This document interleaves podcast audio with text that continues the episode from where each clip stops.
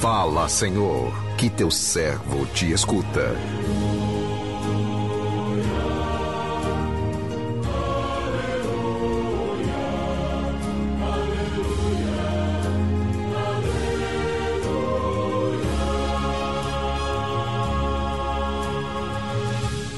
O Senhor esteja convosco, Ele está no meio de nós. Proclamação do Evangelho de Jesus Cristo, segundo João. Glória a vós, Senhor. Aquele que vem do alto está acima de todos. O que é da terra pertence à terra e fala das coisas da terra. Aquele que vem do céu está acima de todos, dá testemunho daquilo que viu e ouviu, mas ninguém aceita o seu testemunho. Quem aceita o seu testemunho atesta que Deus é verdadeiro.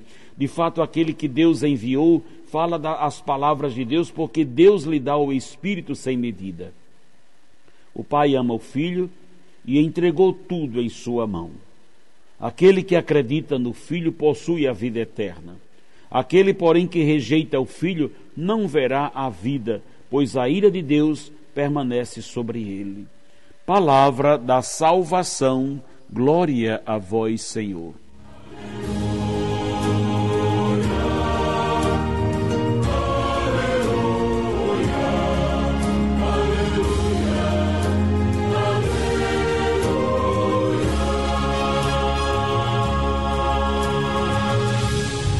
Meu irmão, minha irmã, ouvintes do programa Sim a Vida, passamos, acabamos de ouvir mais uma breve passagem do Evangelho de Jesus, narrado segundo João, que nos faz pensar né, que, na maioria das vezes, grande parte da nossa vida passamos correndo atrás de uma felicidade, uma felicidade que parece estar tão distante.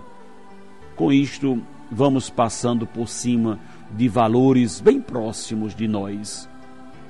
Deus nos oferece a cada dia tudo o que precisamos para sermos felizes, mas quase nunca percebemos estas maravilhas que nos vêm do alto.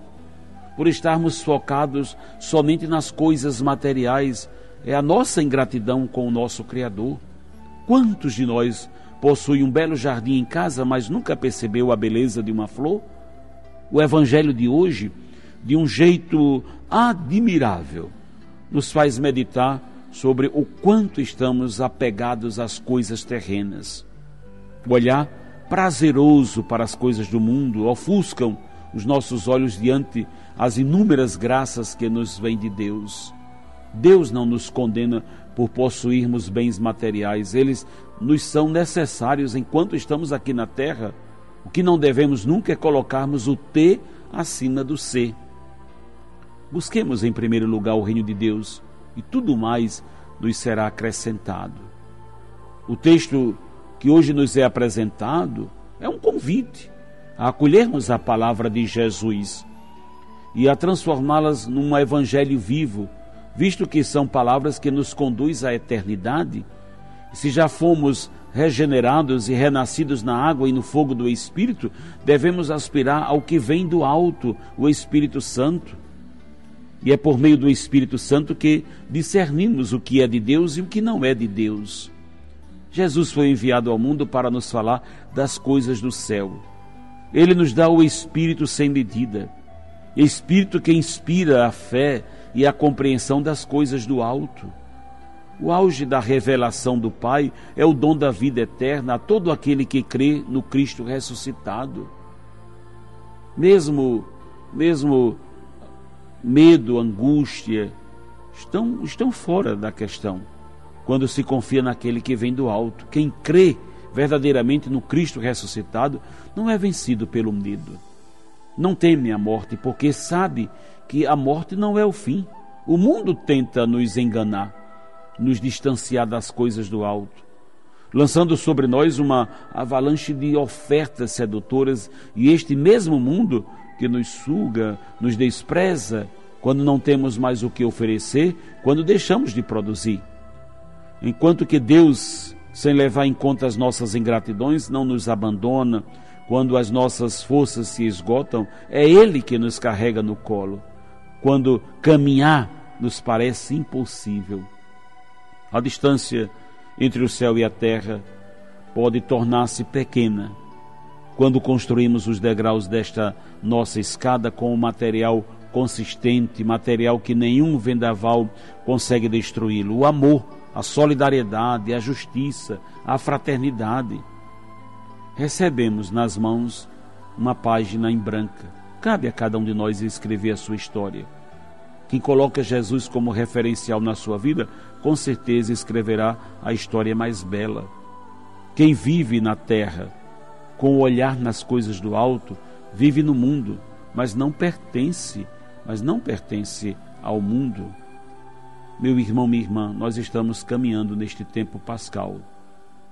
E nós somos impulsionados a partir da leitura do Novo Testamento, do domingo de Páscoa, quando a palavra nos diz: Se ressuscitastes com Cristo, buscai as coisas do alto. E hoje, essa temática, coisas do alto, volta aqui no Evangelho que nós acabamos de ouvir, porque Jesus está falando aos seus discípulos e também a cada um de nós da necessidade de termos esta visão do alto que se contrapõe à visão de baixo, a visão da terra.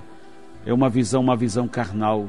E nós podemos ver a vida, os fatos e a nossa realidade espiritual sob estas duas expectativas: a visão do alto e a visão de baixo.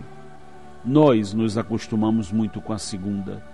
Nós nos acostumamos muito em ver a vida a partir das coisas de baixo, sem ver o significado profundo das coisas, sem muitas vezes dar um sentido espiritual às coisas que nós vivemos.